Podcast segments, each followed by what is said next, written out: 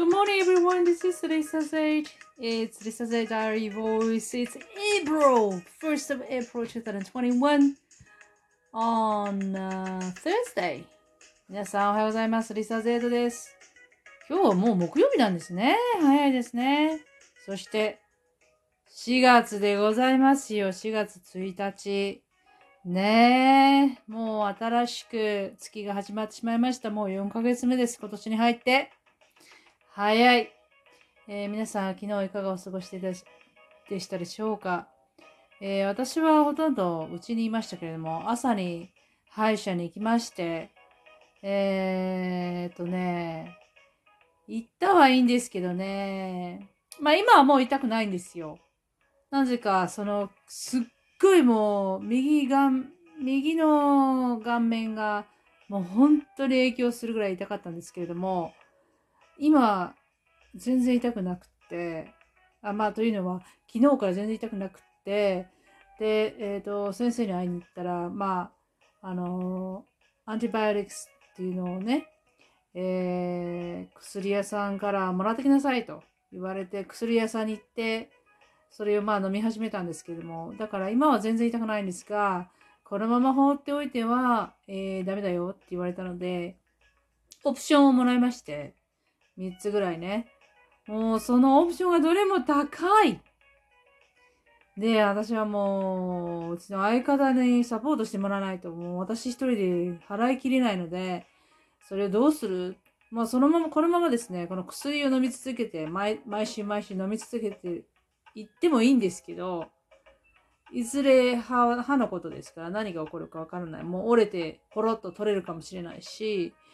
えーそういう恐怖があるんですが、もうどれが一番いい方法なのか、もう私はまだちょっとよくわかりません。だってもう、あと40年は歯をね、保持しておかないと、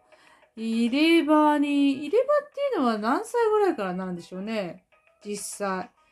だから入れ歯になるまでは、しっかりと歯を持っておかないと、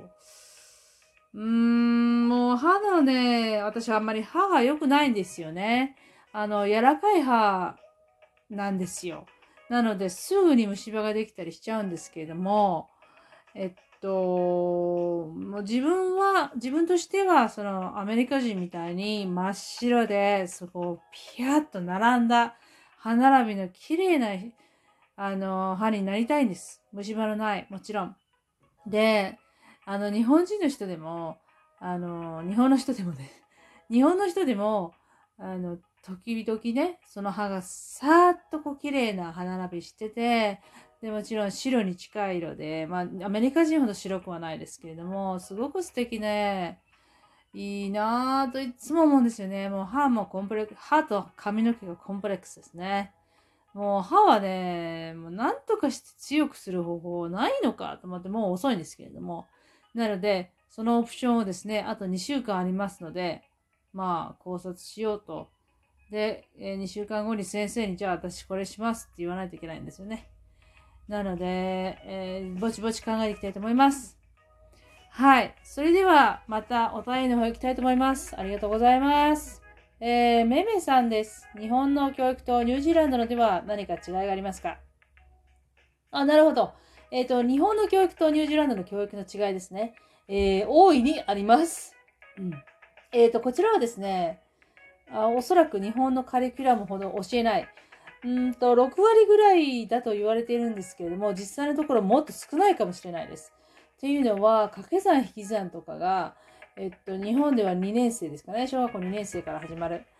えーこちらは大変遅いんです。で、えーまあ、日本も極端なんですけれどもね、ちょっとあの、スパルタ的、世界的に見たらスパルタ的なんですけれども、ニュージーランドは逆で、もう極端にスパルタじゃなさすぎる。ただ、そのカリキュラムに合わせて、そのやっぱり教育ママっていうのは、あの、いますんで、えっ、と、塾っていうのはないんですけれども、やっぱり個人的に家庭教師をつけたりしている教育ママたちはいます。やっぱり自分の子供をいかにいい大学に行かせるかっていうね。で、えっ、と、こちらではオークランド大学がオークランドにありますけれども、えっ、ー、と、一番いいのはオタゴ大学。一番ね、あの、ニュージーランドの南側にありますね。オタゴ大学、寒い、冬は寒いところです。ですが、大変いい教育をしているということで有名です。なので、そこに入れる、もしくは海外のいい大学に行かせるがために、えー、教育ママたちがいます。もうそれにね、あのー、もう本当に目の、目の形が変わるぐらい子供の教育をギロギロ見ている親がいます。親たちがね。で、特にやっぱりアジア人は、おそらくそういう性格なんでしょうけれども、きついですね。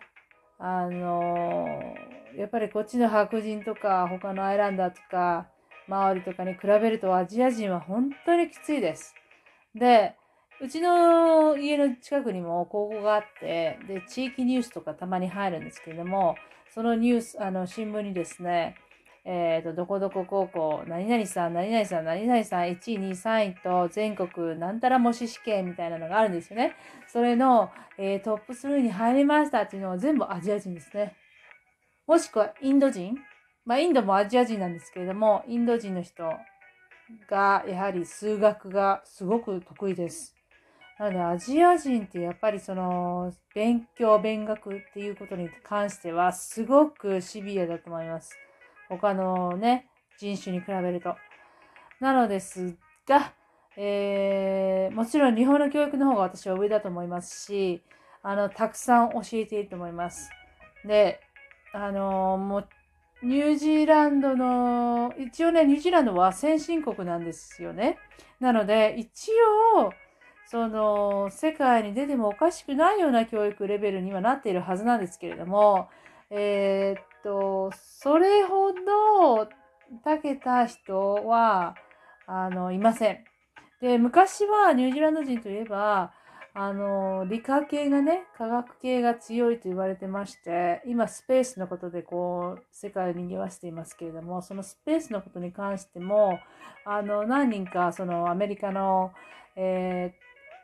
ー、スペース、えー、センターで働いている人たちがいるらしいんですけれども、でも、それは、その世界的に見たら何の珍しくもなくって、えっ、ー、と、ただニュージーランドから見たらすごいな、あの、そういうところに行って働けるなんて、すごいあの、頭のいいニュージーランド人だなっていうふうにみんなこっちからはね、すごいなっていうふうに見えますけどね、世界的に見るとそれほどでもないんですよね。なので、あの、全体的にやっぱりほんわかとしています。教育は。その、塾もなければ、その、朝、朝の学習だの、あの、宿題がどうのとか、そういう、こう、日本みたいなキツキツっていう感じではないですね。もう、あの、ほとんどの学生たちが学校が終われば好きなことをするし、で、宿題はほとんど出ないんですよね。で、もちろん夏休み、春休みの宿題っていうのもないです。なので、あの、まあ、今年はコロナの、あの、ロックダウンが重なったので、えっ、ー、と、その、オンラインの授業の後に、じゃ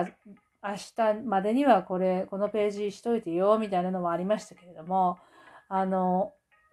通常ね、宿題もないんですよね。なので、とてもほんわかとしています。はい。っていうのは、もともとやっぱりファームの国なので、やっぱり学校が終わった後はファームの手伝いをする子供っていうのが主流だったんですよ。2、30年前まではね。で、まだファームが多い時には。なので、ファーム、ファームの、ファームで生まれた子供たちは、そうやって家の手伝いがあるから、宿題は、あの、その、学校で学ぶことは学校でしなさい。で、学校で学んだことを家ではしないっていう形をとってたんですよね。それをですね、まあ、ちょっとずつ変わってきましたね。そして、やっぱりシティで人口が増えるにつれて競争率が激しくなってきますので、そういう時にアジア人とかインド人とかが、その、まあ、目をギラギラさせているわけですね。まあ、あの、全員とは言いませんけれども、もちろんね、あの、そういう親たちがもちろんいます。はい。そういうことでですね、日本の教育とニュージーランドの教育の違いでございました。ありがとうございます。皆さんからの質問もお待ちしております。えー、できるだけ何でも答えたいと思いますので、どうぞよろしくお願いします。えー、それでは皆さん、えー、今日は木曜日、そして明日金曜日ですから、あと2日。え、明日はね、ニュージーランドは休日なんですよね。祝日。えっ、ー、と、グッドフライデーと言いまして、あのー、労働している人たちみんな休もうぜっていう日なんです。なので、本来ならば、えー、店とか全部閉まって、えっ、ー、と、家にな、家でこう、くつろぎなさいよ、もしくは旅行に行きなさいよ、みたいな感じの、あの、国民の日なんですよね、要はね。だから、働かなくていいよっていうことなんですけれども、実は、4月1日といえば、ニュージーランド、えー、最低賃金の額が上がります。今までは18.90だったんですけれども、えー、今日から20にしないといけません。1ドル10セント、1時間につき1ドル10セント上げなければいけません。それはもう、どこの会社も、どのような形態の、えー、パータイムであろうが、フルタイムであろうが、カジュアルであろうが、みんなに20ドル、最低賃金が20ドルになります。ただ、今まで働いていた人は、例えば5万ドルもらってましたから、今日から上がりますっていうふうにはならないですよね。だから今日から最低賃金で、例えば、まあメインとしては若者たちなんですけれども、若者がもらえる額っていうのがすごく増えます。私がね、来た時はね、13ドルだったんですよ。13ドル50だったかな ?13 ドル50か90で、それが最低賃金で、あの、ワーキングホリデーでね、ここに初めて来た時に働きましたけれども、それに比べると20ドルって何たる額ですかと思いますが、それでも、まだまだ安々ですね。ですから、えー、まあ、学生とかアルバイトする人にとっては、とても、あの、ラッキーですよね。20度になってくればね、大きいと思います。さあ、それでは皆さん、今日も素晴らしいスマイリングデーをお送りください。Have a wonderful, wonderful day. Thank you for listening. See you tomorrow. Bye bye.